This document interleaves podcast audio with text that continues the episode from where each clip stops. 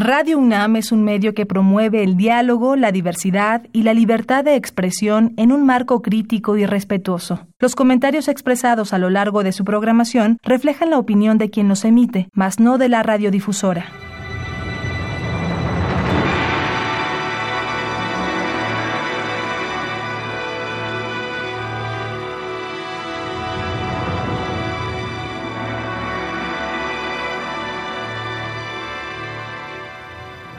Radio Universidad Nacional Autónoma de México presenta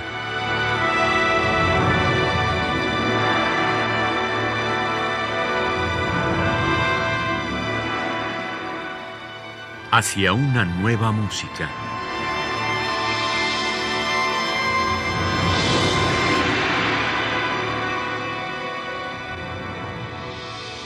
Programa a cargo de Ana Lara.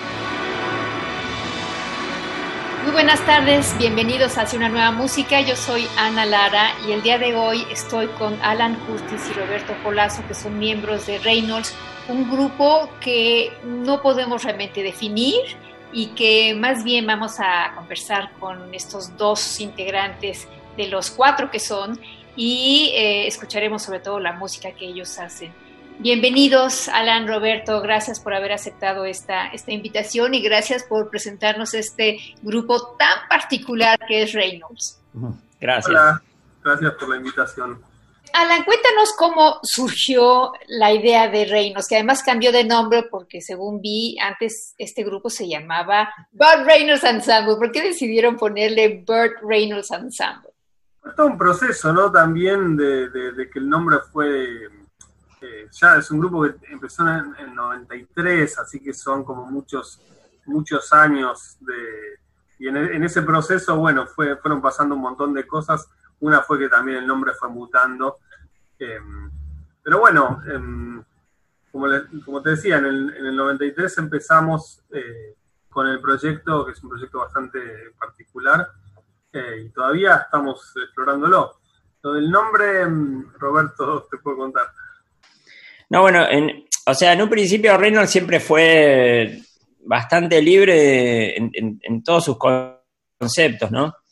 Eh, el asunto es que en esa época en Argentina había habido una banda que tuvo un problema legal con una actriz española. Eh, entonces, bueno, nos recomendaron de que podíamos llegar a tener algún tipo de problema así legal con el actor Bat Reynolds. Un actor, bueno, bastante conocido de Hollywood.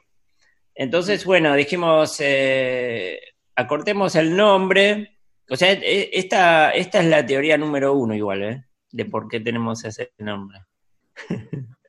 después te digo la, la después te digo la, la, versión Minexio, que es, el, el es como el, el, planeta paralelo de Miguel.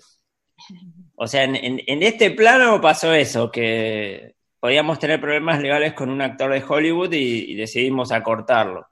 Eh, y después, bueno, en, en, mi nexio fue que pusimos eh, un chihuahua eh, arriba de un control remoto de televisión.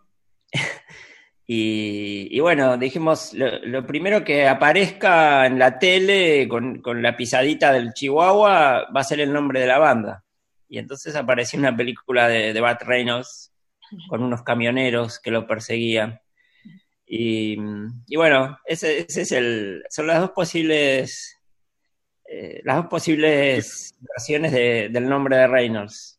Bueno, y el grupo en sí, eh, ¿qué fue lo que los motivó? La llegada de, de Miguel Tomasín, eh, según estuve leyendo, fue así casi como una aparición con ustedes, ¿no? ¿Cómo fue que se, que se gestó ese grupo?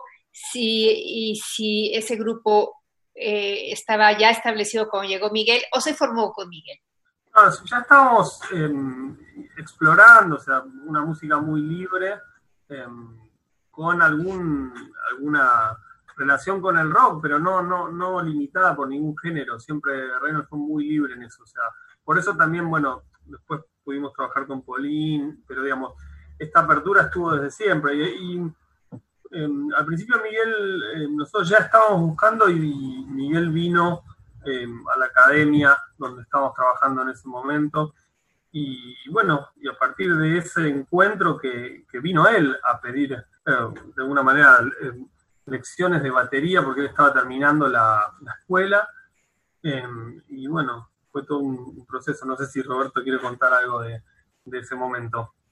Eh, no, bueno, eh, con Alan estábamos así, o sea, sin conocer a Miguel, ya estábamos en una búsqueda así un tanto extrema de, o, abstracta de, la música. ¿Qué sé yo? Hacíamos. Él cuando me conoció, yo estaba haciendo música con sonidos de escaleras mecánicas de, de, subtes que estaban mal aceitadas y con guitarras y cosas así. Alan también hacía unas cosas rarísimas con la guitarra y bueno, o sea, cuando nos conocimos ya estábamos en, en ese plan. Lo que pasa es que, bueno, cuando conocimos a Miguel, eh, a ver, para hacerte un paralelo, es, es, como si, si, si San Ra estuviese tocando en su, en su estudio y viniese un extraterrestre para tocar con él. Saturno. El Saturno. O sea, un Saturnino que aparezca y le diga, bueno, está bien, sí, sí, me gusta esto, vamos. Y se van a Saturno en serio a tocar. Miguel en eso nos dio como, como que nos activó, como en las películas de magia y de esas que tanto le gustan a, los niños, tipo Harry Potter o, El Señor de los Anillos, bueno, fue como una cosa así, como que nos activó una cosa que en realidad con el tiempo nos dimos cuenta que, está dentro de todos eso. Ahí está la una aclaración por ahí para la gente que no sabe específicamente de qué estamos hablando, no conoce específicamente Miguel. Miguel Tomasín eh, es una persona muy especial que tiene síndrome de Down eh, nosotros, eh, bueno, estábamos en ese momento, en esa búsqueda, bueno, para buscar esa música lo más libre posible, nos dimos cuenta que lo, que tenía para ofrecer Miguel era muchísimo más interesante que cualquier búsqueda que venía de la academia o de eh, la intelectualización o de... pero digamos, como decimos, no es que nosotros hicimos un casting vino Miguel a, querer tocar con nosotros. Eso es un poco lo que cambia y revierte la situación. Em, Además, cómo se presentó. O sea, ni lo conocíamos y cuando nos dio la mano nos dijo, hola, soy Miguel, un, gran baterista famoso.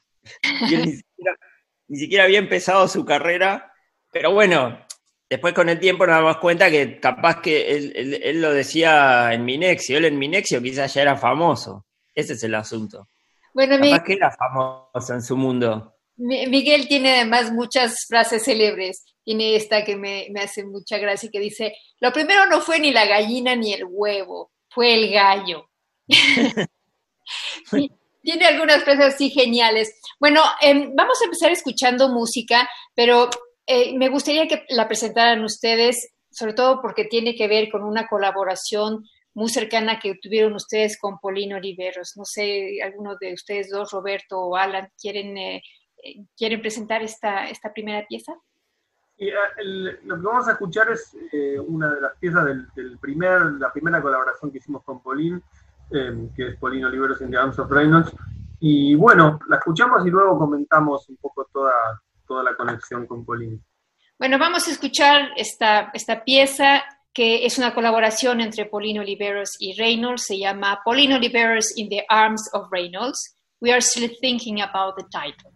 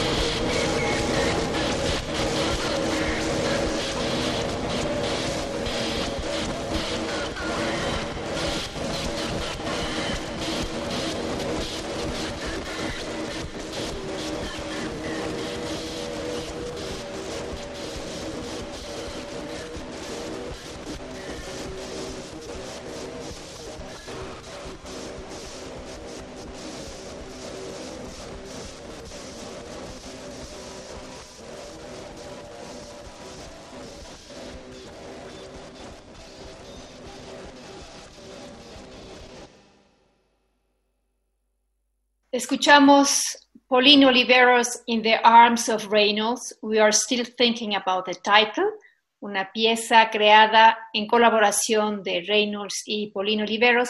Y estamos platicando hoy con dos de los integrantes de Reynolds, Alan Curtis y Roberto Conlazo.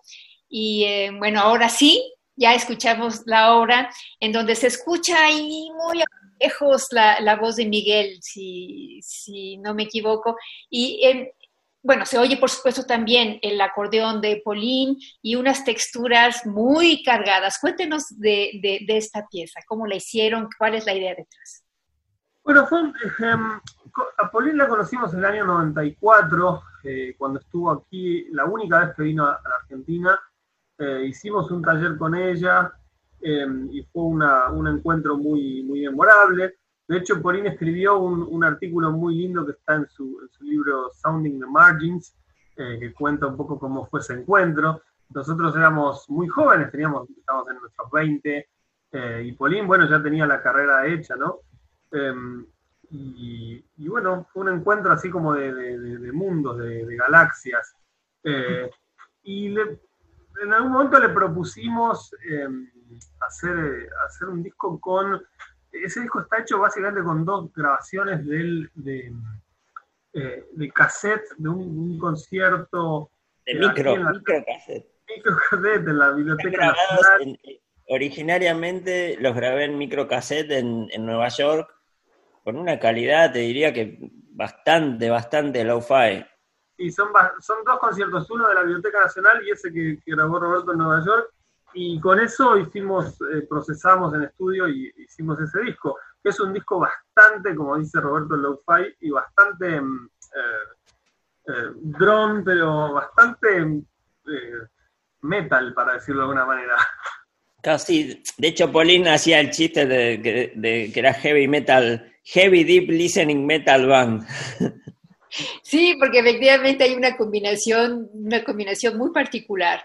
Bueno, vamos a, escuchar otra, otra pieza de, de, esta colaboración. Pauline Reynolds se llama esto, y We Are Still Thinking About the Title.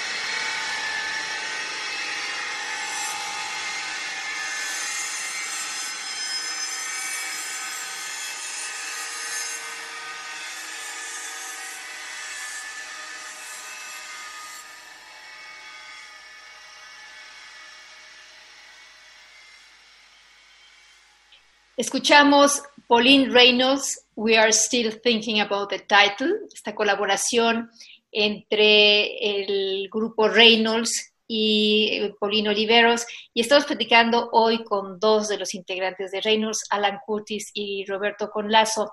Este, este disco de, de Pauline en realidad es, eh, es uno de, de, varias posibilidades porque según entiendo, en realidad ustedes han grabado cada una de sus, de, de sus interpretaciones y podrían estar sacando discos perpetuamente, ¿no? ¿Es así? Bueno, a ver, es un estado de, de permanente creación, eh, digamos, para decirlo de alguna manera de hecho, inclusive con Polín tenemos un disco inédito porque ese disco lo presentamos en vivo también en lo que fue la primera transmisión, el primer concierto vía internet, esto que estamos haciendo nosotros, pero en el año 99. Eh, así que Polín tocó en Nueva York y nosotros tocamos en, Buenos Aires. Y hay material de eso que, eh, si, todo sale bien, va a salir eh, próximamente. Eh, veremos cómo, qué, nos depara el. Ya tenés una primicia, tenés una primicia. Tenemos la primicia nosotros aquí, somos afortunados. Eh, Pero bueno, fue, lo que digo es que con Polín em, estuvimos en contacto hasta, eh, bueno, sí, desde el 94 hasta el 2016, cuando nos abandonó físicamente, pero no, no espiritualmente, porque sentimos bastante la presencia de ella todo el tiempo con sus enseñanzas e inclusive mm, eh, la obra de Polín, bueno, sigue, ¿no? Se fractaliza. Para mí la obra, la obra de Polín cada vez se fractaliza más. Que, que en su trabajo ya sin Polín, de todas maneras, el espíritu de ella, de este deep listening, está presente en el trabajo que hace? Es como ser boxeador y, que te enseñe George Foreman y, y Ray Sugar Leonard y, y Cassius Clay, no sé, todo. Eh, o sea, ellos son eso, son como maestros. A esta altura tienen algo también medio omnipresente, porque todo el tiempo la siento a Pauline y con Miguel, de hecho, todas las giras que hicimos por Europa y Estados Unidos, él nunca vino físicamente. Sí, que a él no le gusta viajar en avión, ¿no? Y no, también tiene teorías descabelladas, como que después de México no existe, eh, que está el océano, por ejemplo. Él dice que después de México viene el océano. No, no, directamente no hay, no hay Estados Unidos, o cosas así, dice. Pero eh, cuando hacen sus giras, ¿cómo le hacen entonces? Le, contá vos, Alan. Bueno, em, hicimos, eh, normalmente lo que, lo que hacemos es grabar em, para cada gira en distintas tomas de Miguel específicamente para esa gira y trabajar con ese material en el audio. Pero también tiene que ver con esta cuestión de la omnipresencia, ¿no? de la no presencia física, pero una presencia que está en otro, en otro nivel que es un poco también parte de esta libertad que hablábamos y que es lo que, lo comentaba eh, Roberto respecto de Polín. No sé, el deep listening en realidad eh, desde ese primer momento estuvo presente siempre. Nosotros después hicimos proyectos como la Sinfonía de los 10.000 Pollos o tenemos un cuarteto para pavas silbadoras. Eh, hay un disco también que se llama Blank Tapes que está hecho con solo con cassettes vírgenes no grabados. Con soplidos con soplidos, el soplido de la cinta de mala calidad. Bueno, y, ustedes, eh, no, no les voy a pedir que definan lo que hacen porque es indefinible, pero lo que me gustaría saber es quién es su público. Bueno, a ver, te, podemos contar algunos públicos. Uno de nuestros públicos fueron plantas. uno de los primeros fueron plantas. Y mucho antes de lo que pasó este año en Barcelona, ¿no? O sea, en el año 95 hicimos un concierto para plantas, también tocamos para eh, otro concierto para mm, rocas y hielo seco. Entonces, a partir de ahí, en adelante, ¿no? Igual contemos bien, Alan, lo, de, lo del concierto para plantas. En el, o sea, nosotros lo hicimos hace, bueno, en el 95. 95. Por eso. Y este año hubo un concierto para plantas como una gran novedad en el, en el en el Coliseo de en Madrid. La, ópera, el Teatro Liceo de, Barcelona. Eh, perdón, de Barcelona. Y mm, así que bueno, finalmente hasta salió en el diario El País de España certificando que, el primer concierto para plantas fue el de Reynolds, hace 25 años. Pero dice, eh, es, ok, eh, ustedes hacen ese concierto para las plantas, pero este, aparte de las plantas, ¿Hay manera de escuchar ese concierto? ¿Cómo, cómo se comunican ustedes con los humanos? Bueno, con los humanos también, eh, digamos. Hay recital para humanos, hay recital para, para todos. De hecho, cuando uno toca, está tocando, o sea, tiene la ilusión de que está tocando para humanos, pero también está tocando para microorganismos que hay en el piso, está tocando, ¿entendés? Ahí hay un montón de cosas que, está tocando. No, no es solo el, el público, los ácaros. Andás a ver eh, cómo vibran los ácaros, eh, estás así tocando fuertísimo y, los bichitos se están haciendo así. Y, nadie piensa en los ácaros. Piensan que, bueno, que hay público humano. ¿Cuáles son los instrumentos que, tocan ustedes como, como Reynolds? Bueno, te contábamos eso. precisamente la gracia del proyecto es que, es muy amplio y que nunca sabemos lo que va a venir. O sea, hemos hecho esos discos con, bueno, sonidos de 10.000 pollos, eh, cintas, em, y, pero bueno, también obviamente tocamos guitarras, también construimos nuestras propias guitarras, tenemos unas guitarras bastante especiales eh, y instrumentos también inusuales, pero la idea es que, sea lo más amplio posible, ¿no? Ana, mira, te voy a contar eh, esto de Miguel. Em, una de las primeras veces que tocamos en vivo, él trajo unos palillos de batería muy raros, muy finitos, y largos, y le preguntamos, Miguel, ¿qué, ¿de dónde sacaste estos palillos de batería? Y entonces el padre nos contó que esos palillos en realidad eran los barrotitos de la cuna de cuando él era chico. O sea, los barrotitos de la cuna él los usaba de palillo de batería.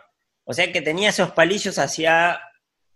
Entonces, o sea, es el primer baterista que conozco que toca en vivo con los palillos de su cuna. Yo nunca he escuchado igual aparte tiene un simbolismo bastante fuerte, ¿no? Porque el ritmo tiene que ver también con la, con la bueno, con la, génesis, si se quiere, ¿no? Con el ritmo del corazón, ¿no? Une todo eso.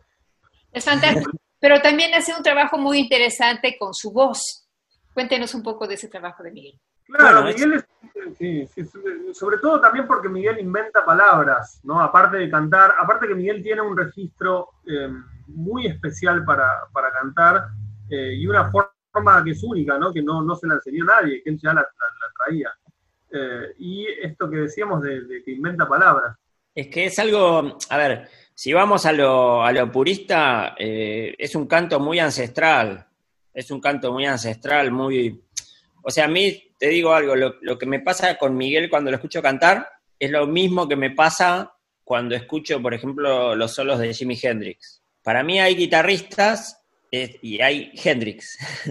o sea, son dos cosas distintas. Porque para mí es como que, y, vuelvo a insistir, para mí, no, no digo que sea una ley, pero yo siento que, es una cosa que, viene de, con mucha, mucho peso de atrás, ¿viste? Cuando canta. Entonces es, tan ancestral que traspasa, traspasa las épocas, los estilos, los, conceptos. es como wow, ¿viste? No sé, eh, o sea, es como el canto gregoriano, pero down, no sé. O sea, es, muy único. Hay que escuchar, em, también tiene una, esa es la gracia que tiene, que para escuchar ese canto uno tiene que salirse de todos los estereotipos aprendidos. O sea, Miguel tiene una forma de cantar que uno tiene que cambiar el oído, o sea, si uno lo escucha con el oído tradicional, em, no funciona, uno tiene que cambiar para escuchar cómo funciona su canto, porque es único. Bueno, ¿qué les parece si escuchamos la siguiente pieza que se llama Linitri Teperoli? ¿Qué significa ese título? Son todas palabras que inventa Miguel. Este es un, también un adelanto, porque es del nuevo disco, está saliendo, bueno, en, estos días en Canadá, se llama Gona Rubián Ranesa, que son todas palabras que inventó Miguel. Eh, y eh, Sale en un vinilo verde es el primer vinilo verde de Reynolds, en realidad. El disco, en vez de ser negro, es verde. Es un LP, un long play eh, verde. Sí, sí. Eh, Miguel dijo que quería verde y pedimos verde y dijeron que sí. Capaz que si analizás bien, eh, está la palabra ranesa, que capaz que tiene que ver algo con las ranas, no sé. Pero bueno, es una teoría, no, no, no quiero decir que sea real tampoco. Es un, todo un misterio, digamos, las palabras de Miguel, son un misterio. Pero ah, lo que me gusta muchísimo es que eh, Miguel en su, en su mundo particular eh, hace que ustedes giren en torno a él. Lo que ustedes tienen que decir, de alguna manera, él se convierte como el catalizador de un lenguaje propio de ustedes. ¿Es así? A ver, lo que siempre quisimos en el trabajo creativo con, con Miguel es no decirle nosotros, porque digamos, eso es lo que, lo que sucede normalmente es esta cuestión de, querer limitarlo. Nosotros nunca quisimos limitarlo, nosotros lo seguimos. Entonces, todas estas palabras que decía, em, nos dimos cuenta que era lo, más creativo que había era aceptarlas. Es más, en un momento es como que ya todos los títulos de reinos pasaron a ser esas palabras, porque me parece que tienen una, em, una originalidad eh, completa. ¿Cómo pasó Miguel de ser un percusionista famoso a ser cantante? No, es que él siempre fue cantante. O sea, él, él, él es, mira, te digo, es cantante, es bailarín, es actor, es mimo, es eh, karateca. Y entre tantas cosas, no sé qué otra cosa se te ocurre, Alan, pero él tiene una tiene un don también de, showman que es impresionante. Además tiene una cultura fílmica y musical muy gigante. Entonces, a la vez, él tiene como un random que de golpe vos le decís Chaplin, ah, Chaplin y él es Chaplin, ¿entendés? Y de golpe le decís Bruce Lee, él es, uh, y empieza con los movimientos marciales y los hace igual, ¿viste? Es como muy, muy impresiblemente genial. Bueno, pues si les parece bien, vamos a escuchar Linitri Teperoli, que este es un avance del próximo disco de, de Reynolds. Escuchamos Linitri Teperoli de Reynolds, un grupo eh, muy experimental y muy original que me gustaría, Alan, Roberto, que nos dijeran dónde puede escuchar la gente su, trabajo, dónde puede seguirlos. A ver, no, hay una sola página de Reynolds, hay un, hay un Facebook, eh, que ahí sí, ahí están un poco condensadas las... Reynolds, oficial en Facebook o en, o en Instagram. Y después, eh, cualquiera que quiera escuchar un disco en, YouTube, con solo poner Reynolds Full Album, les van a aparecer un montonazo de, discos. Sin la D, Reynolds, así con Y y sin la D. Ah, decirle la, la D, ¿por qué la D no? Bueno, también hay varias teorías de la, de la, de la D. ¿no? Eh, en un momento Miguel no, le gustaba la D, eh, así que, bueno, la, sacamos del, de la, eh, ¿cómo se dice? Del, de la palabra. Porque parecía una, una L embarazada, creo, ¿no? Claro, claro. Esa es la... Está bueno. Pero bueno, él siempre tiene, tiene esas salidas que, a la vez nosotros, a ver, bueno, creo que para mí, de alguna forma, eh, lo que tiene Reynolds es que nos metimos de lleno en un mundo donde la primer puerta ya la gente la rechaza. ¿Entendés? O sea, ¿en qué aspecto digo que lo rechaza? Cuando ve a alguien especial, ya, ya dice, ay no, eh, ay no, está loco, down, esto, lo otro. Hay un montón de prejuicios atrás de eso. Pero cuando ya, eh, si ya pasás esa, por, es como un portal más que una puerta, pasás ese portal ya te metes en un mundo increíble.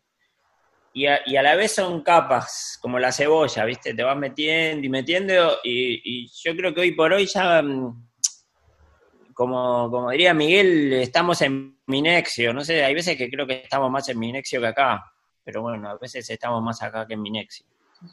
Sí, hay otra cosa importante que creo que, también es un poco una forma de decir lo mismo, ¿no?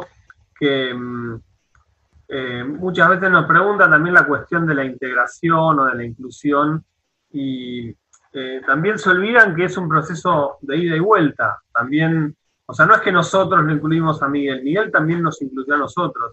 Y ese, ese ida y vuelta es lo que hace que sea tan único. Vamos a escuchar Linitri Teperoli es una obra de Reinos, el grupo con el que estamos platicando hoy. Bueno, estamos platicando con dos de sus integrantes, Alan Curtis y Roberto Conlazo. Vamos a escuchar esta pieza.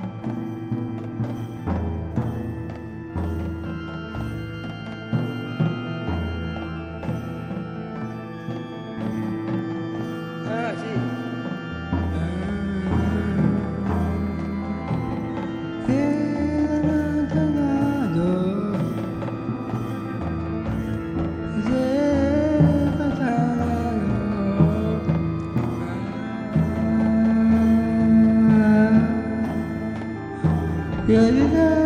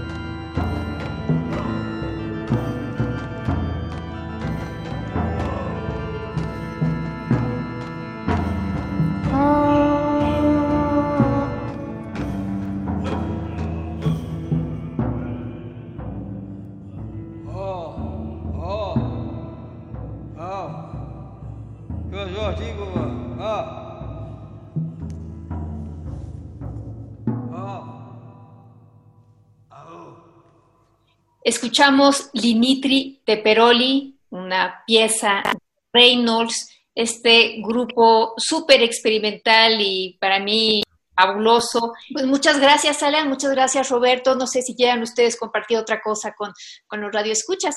No, muchas eh. gracias y seguir eh, adelante todos, nunca darse por vencido. Sí, sí, no, no darse por vencido, jamás, jamás. O sea, en estos tiempos hay que estar más fuerte que nunca, porque está todo diseñado, hay, hay toda una arquitectura muy, muy sutil para que el ser humano se sienta,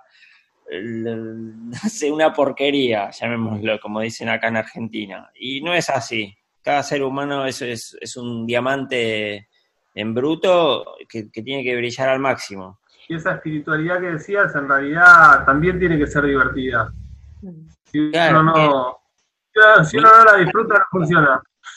Sí, sin, sin alegría y sin amor no existe. No, no. no se puede. Gracias de nuevo y muy feliz Navidad a Reynolds y a todos ustedes que nos están escuchando y eh, nos vemos, más bien nos escuchamos la próxima semana. Muchas gracias. Yo soy Ana Lara. En la producción estuvo Alejandra Gómez. Muy feliz Navidad. Un abrazo muy, muy gigante a todo México. a todos, no, a todos uno por uno y todos juntos.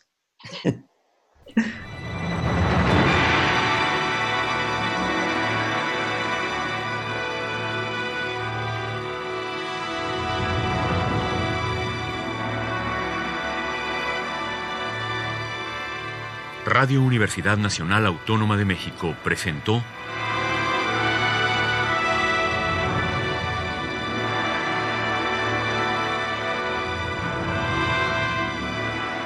hacia una nueva música.